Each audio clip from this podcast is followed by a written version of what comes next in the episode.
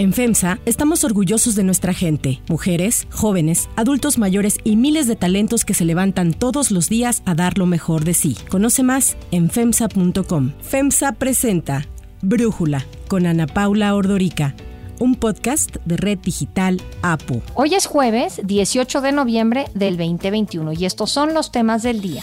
Especialistas advierten que los daños que ocasiona la contaminación en México son aún más graves que los del COVID-19. Tras acusar que el ex viceprimer ministro Shang Gaoli la forzó a mantener relaciones sexuales, la tenista china Peng Shuai está desaparecida.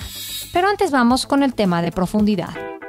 18 de noviembre tendremos novena cumbre de líderes de América del Norte con la presencia del presidente López Obrador, presidente Biden y el primer ministro Trudeau. Hace una semana, el canciller Marcelo Ebrard confirmó que el presidente López Obrador viajaría a Washington para la novena cumbre de líderes de América del Norte, que entre otras cosas representa el primer encuentro presencial entre el presidente de México con el de Estados Unidos y el primer ministro de Canadá. La agenda oficial que México llevará a esta cumbre incluye temas como la cooperación para el Desarrollo del Sur de México y Centroamérica, la integración económica regional y cómo se debe preparar la región para una próxima pandemia. Sin embargo, a su llegada a la Embajada de México en Estados Unidos, el canciller Ebrard no descartó que durante la reunión puedan tocarse otros asuntos no tan agradables, al menos para México, como la reforma eléctrica, un tema que ha levantado tanta polémica que empresarios y legisladores estadounidenses han enviado cartas al presidente Joe Biden solicitando que defienda sus intereses en México, al señalar que si la reforma es aprobada, se verían afectadas inversiones por alrededor de 44 mil millones de dólares. ¿Y reforma energética? Tampoco está planteado como un tema importante, pero puede ser que lo planteen. Que sí iban a hablar sobre este ah, bueno, pues si lo hablan, yo se los informo. Sobre este mismo tema, el presidente López Obrador ha insistido en que si el presidente Biden o el primer ministro Justin Trudeau le mencionan algo, él no tendrá problema en explicarles los motivos y alcances de la reforma eléctrica de México. Explicarle a primer ministro Trudeau, al presidente Biden, ¿por qué queremos fortalecer la Comisión Federal de Electricidad? Es muy sencillo. El presidente López Obrador señaló que ya se acabó la época en que las empresas extranjeras veían a nuestro país como tierra de conquista, por lo que aseguró que sus pares de Canadá y Estados Unidos comprenderán el porqué de la reforma. Ni modo que ellos estén a favor o protejan a corruptos. La migración será otro de los temas destacados de la cumbre de líderes de América del Norte. En otras ocasiones, el presidente López Obrador ha insistido en extender programas como Sembrando Vida o Jóvenes Construyendo el Futuro hacia países centroamericanos con apoyo financiero de Estados Unidos para contener la migración forzada. El canciller Ebrard señaló que el gobierno de México quiere, igual que Biden, regularizar a millones de personas que ya se encuentran en territorio estadounidense. Ve con mucha simpatía lo que el presidente Biden propuso en su primer día de gobierno, la posible regularización de 11 millones de personas en Estados Unidos que ya viven aquí. Jerónimo Gutiérrez, consultor, socio de Bill Infrastructure Partners y ex embajador de México en Estados Unidos, señaló para Brújula que el éxito de esta cumbre dependerá de que los tres líderes coincidan en la visión de lo que esperan a futuro para la región. Hay que poner atención también en los encuentros bilaterales que tendrá el presidente presidente López Obrador, tanto con el presidente Biden como la vicepresidenta Harris. Creo que será ahí donde se den las discusiones importantes en torno al tema de migración, que tiene más peso en la dimensión bilateral que trilateral. Hay altas expectativas en ambos países sobre este tema y me parece que no será del todo fácil procesarlo. Lo mismo se puede decir de los temas de seguridad, donde la relación de cooperación que tienen Canadá y México con Estados Unidos difiere bastante. Finalmente creo que el éxito de la reunión depende en última instancia de que los líderes realmente compartan una visión de lo que quieren y pueden hacer a futuro, que tracen una ruta clara para hacerlo y que den seguimiento a sus equipos para que lo cumplan. Los presidentes López Obrador y Biden han mostrado voluntad para trabajar constructivamente, si bien se han aproximado con cuidado. Está por verse, me parece, si realmente tienen una visión compartida. Las reuniones y sus resultados nos darán una mejor idea si esto es así. Canadá, México y Estados Unidos tienen una de las redes comerciales y de producción más fuertes de todo el mundo, con aproximadamente 2 millones de dólares en comercio cruzando sus fronteras compartidas por minuto. Sin embargo, hay muchos temas complicados y otros que podrían salir a relucir en la reunión, como la demanda del gobierno de México en contra de compañías estadounidenses fabricantes de armas o las decisiones tomadas por el gobierno mexicano que podrían afectar a inversionistas estadounidenses y canadienses en sectores como la minería. Ebrard dijo estar muy optimista sobre el resultado que podría dejar esta cumbre. No quiere decir que no pueda surgir algún tema en donde haya diferencias de posturas, pero sí quiere decir que yo veo que el ambiente es muy positivo. Jerónimo Gutiérrez destacó para Brújula la importancia de este encuentro que no se realizaba desde el 2016. Recobrar este mecanismo institucional creado en 2005, que se ha reunido en ocho ocasiones, esta será la novena, y que no lo hacía desde 2016, ofrece una oportunidad para que los tres socios lleguen a acuerdos sobre los retos que enfrenta la región y acerquen sus visiones sobre el mundo actual. Pero es importante leer también el contexto en el que se lleva a cabo la reunión y entender sus perspectivas. Comparto algunas claves para entender esta reunión. Primero, la idea de América del Norte ha sido muy resistente los últimos 25 años y superado muchas adversidades, como fueron los ataques terroristas de septiembre 11 de 2001 en Estados Unidos, el nacionalismo económico de Donald Trump y la renegociación del Telecan en Temec. Incluso el propio presidente López Obrador, antes un crítico del libre comercio, hoy habla con frecuencia de las cadenas productivas en Norteamérica como un motor importante para el crecimiento económico de México. El tema de la competitividad regional estará muy presente en la reunión. El análisis.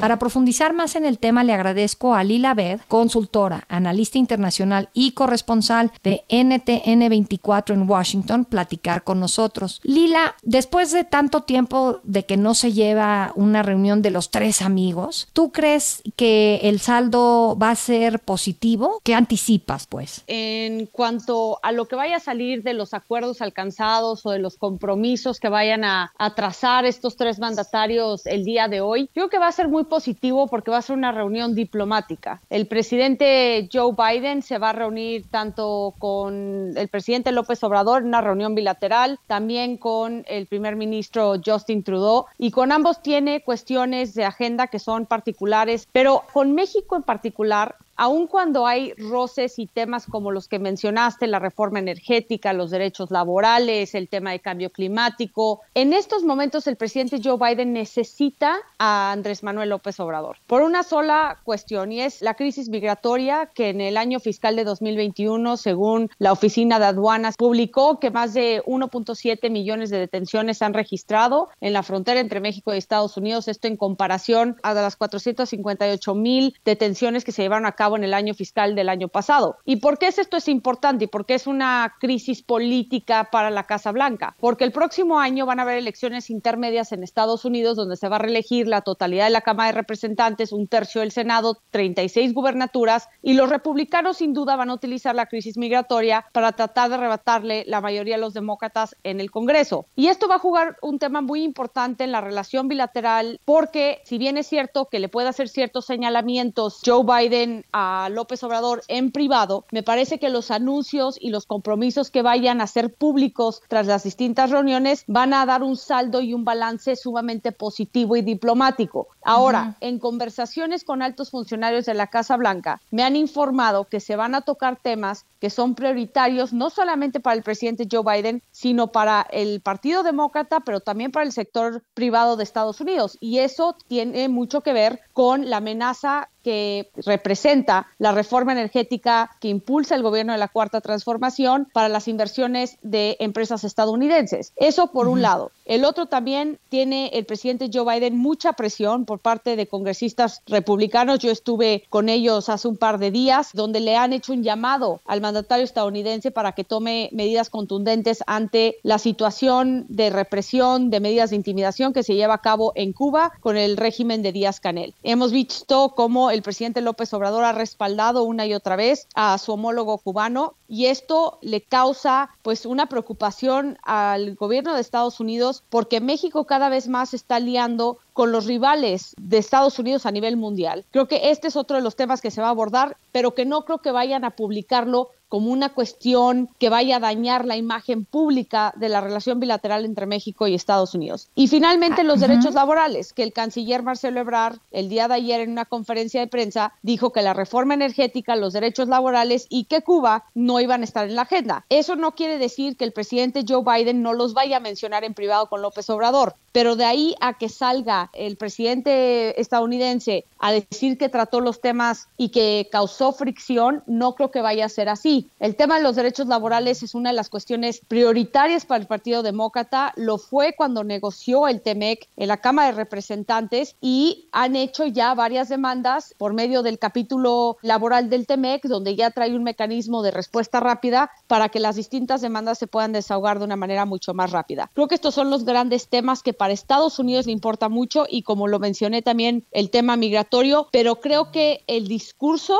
va a ser muy diplomático y muy positivo esta tarde. Fíjate que siento que en México existe esta visión, Lila, y tú que estás en Washington creo que nos puedes ayudar mucho a aclarar esta visión de que, pues como somos vecinos de Estados Unidos, si el gobierno mexicano plantea barbaridades, y no me refiero únicamente al actual gobierno mexicano, sino en general a los gobiernos mexicanos, que cuando plantean barbaridades, tenemos al gran salvador que sería el gobierno estadounidense para poner un freno, que por ejemplo un país como México nunca podría caer en lo que estamos viendo, pues un círculo populista, como hemos visto en Argentina, por no hablar obviamente de Venezuela, de Nicaragua. Yo quiero preguntarte si tú sientes que eso aplica para México, porque me da la impresión, y ahorita que estás hablando de todos los problemas que tiene Biden, pues que para ellos lo importante ahorita es que México ayude con el tema migratorio y no sé qué tanto todo lo demás en la agenda les parece prioritario. Sí, mira, el presidente Joe Biden y el gobierno de Estados Unidos ha sido muy vocal ante gobiernos que han tomado medidas antidemocráticas en América Latina. Ya mencioné el tema de Cuba, pero también en Nicaragua el presidente Joe Biden acaba de prohibir la entrada del presidente Daniel Ortega y de su esposa, la vicepresidenta Rosario Murillo. El Congreso de Estados Unidos aprobó la ley Renacer para aumentar la presión sobre el régimen nicaragüense, pero aparte van a revisar el tratado comercial que tiene Estados Unidos con Nicaragua. También han denunciado las medidas antidemocráticas que ha tomado el presidente Nayib Bukele en El Salvador, donde en mayo pasado el Congreso salvadoreño aprobó destituir a magistrados de la Corte Suprema y al fiscal general. Son medidas que finalmente se perciben en la figura presidencial.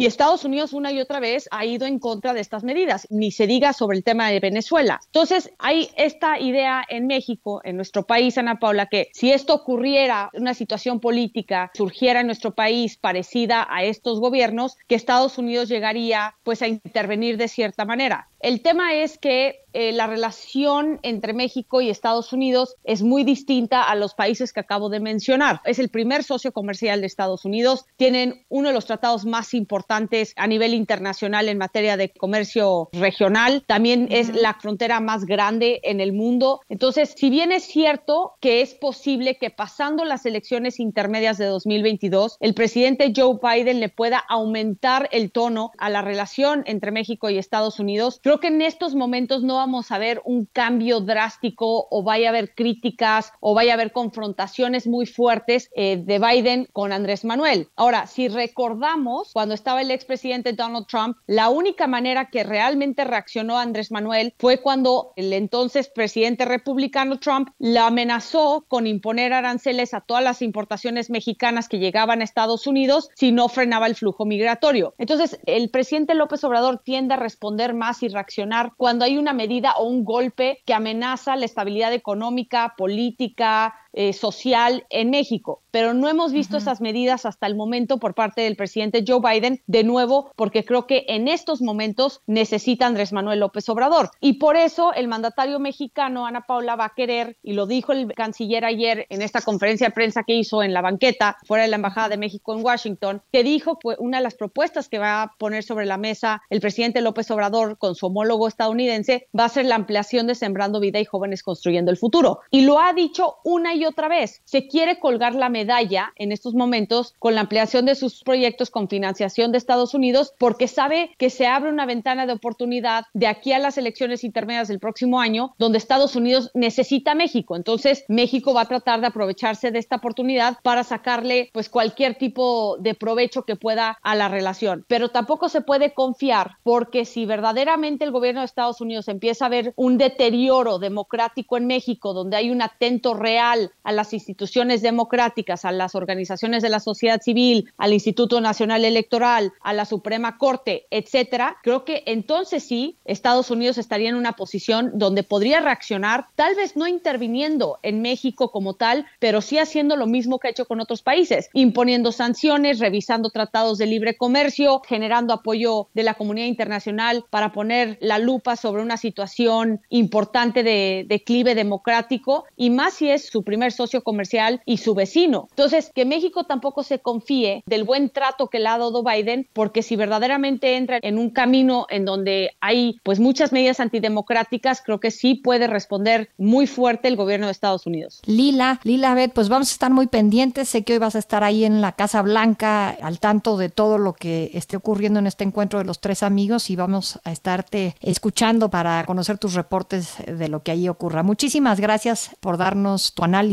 y darnos tu punto de vista. Si te gusta escuchar Brújula, te invitamos a que te suscribas en tu aplicación favorita o que descargues la aplicación Apo Digital. Es totalmente gratis y si te suscribes será más fácil para ti escucharnos. Además, nos puedes dejar un comentario o calificar el podcast para que sigamos creciendo y mejorando para ti. Hay otras noticias para tomar en cuenta. 1. Muertos por contaminación. Especialistas piden a las autoridades federales no desatender las muertes por contaminación, pues han advertido que los daños que ocasiona la contaminación son aún más letales que los de la COVID-19. Mientras la emergencia sanitaria ha dejado más de 52 mil muertes en la Ciudad de México en los últimos 22 meses por contaminación, mueren 11 mil personas cada año, también en la Ciudad de México. Así lo señaló Antonio Mediavilla, coordinador de proyectos de calidad de aire del Centro Mario Molina. Si se hace esta comparación a nivel global, en todo el mundo han muerto cerca de 5.5 millones de COVID-19, mientras que 7 millones de personas mueren al año por contaminación del aire. En 2018 se reportó que la cifra de muertes por contaminación del aire generada por la quema de combustibles fósiles como carbón y petróleo causó al menos 8.7 millones de muertes. Para Brújula, este es el comentario que nos hace Antonio Mediavilla. En el contexto de la COP26 que acaba de terminar en Glasgow, Escocia, se anunció que México no se adhirió al compromiso para dejar de usar el carbón en generación de energía. ¿Y esto por qué es relevante? Pues porque el uso de carbón produce una tremenda cantidad de contaminantes atmosféricos y de cambio climático que afectan pues la salud de la gente. La Organización Mundial de la Salud anunció hace un par de meses, como resultado de sus estudios en el efecto a la salud de la contaminación, que casi 7 millones de personas mueren en el mundo derivado de la mala calidad del aire. Esto si lo contrastamos con las cifras de muertes por COVID, tenemos alrededor de 5 millones de muertes por COVID en año y medio, pues por calidad, mala calidad del aire se mueren 7 millones de personas al año para que podamos dimensionar. 2. ¿Dónde está Peng Shuai? Esta es la pregunta que se ha viralizado y que comienza a conmocionar al mundo deportivo. El tema tomó relevancia esta semana después de que la estrella del tenis Naomi Osaka se sumó en redes sociales con el hashtag Where is Peng Shuai o ¿Dónde está Peng Shuai? Osaka no es la única deportista que ha alzado la voz. Otras grandes figuras del deporte, incluyendo al número uno de la ATP, a Novak Djokovic, han expresado su preocupación por la situación. Además, los organizadores de los circuitos femenino y masculino pidieron una investigación completa de las denuncias de Peng. Honestamente, Realmente es sorprendente que esté desaparecida. No hay mucho más que decir, aparte de esperar que la encuentren sana y salva. Y es que a través de un mensaje en sus redes sociales a inicios de mes, Peng reveló que el ex viceprimer ministro de su país, Shang Gaoli, la forzó a mantener relaciones sexuales. Rápidamente, el texto fue eliminado de su cuenta verificada en Weibo, la plataforma de redes sociales más importantes de China, y los medios locales controlados por el Estado han censurado el caso, no han informado nada sobre esto. Preguntado por las acusaciones de Peng el lunes, el vocero del Ministerio de Exteriores chino, Xiao Lijian, aseguró no haber oído hablar del tema y dijo que no era una cuestión diplomática. No he escuchado sobre ese tema. Esto no está relacionado con asuntos exteriores. Siguiente pregunta. Yo soy Ana Paula Ordorica Brújula, lo produce Batseba Feitelson. En la redacción, Ariadna Villalobos. En la coordinación y redacción, Christopher Chimal. Y en la edición, Omar Lozano. Los esperamos mañana con la información más importante del día. Oxo, Farmacias ISA, Cruz Verde, Oxo Gas, Coca-Cola FEMSA, Invera, Torrey y PTM son algunas de las muchas empresas que crean más de 245 mil empleos tan solo en México y generan valor como parte de FEMSA. FEMSA presentó Brújula con Ana Paula Ordorica, un podcast de Red Digital APO.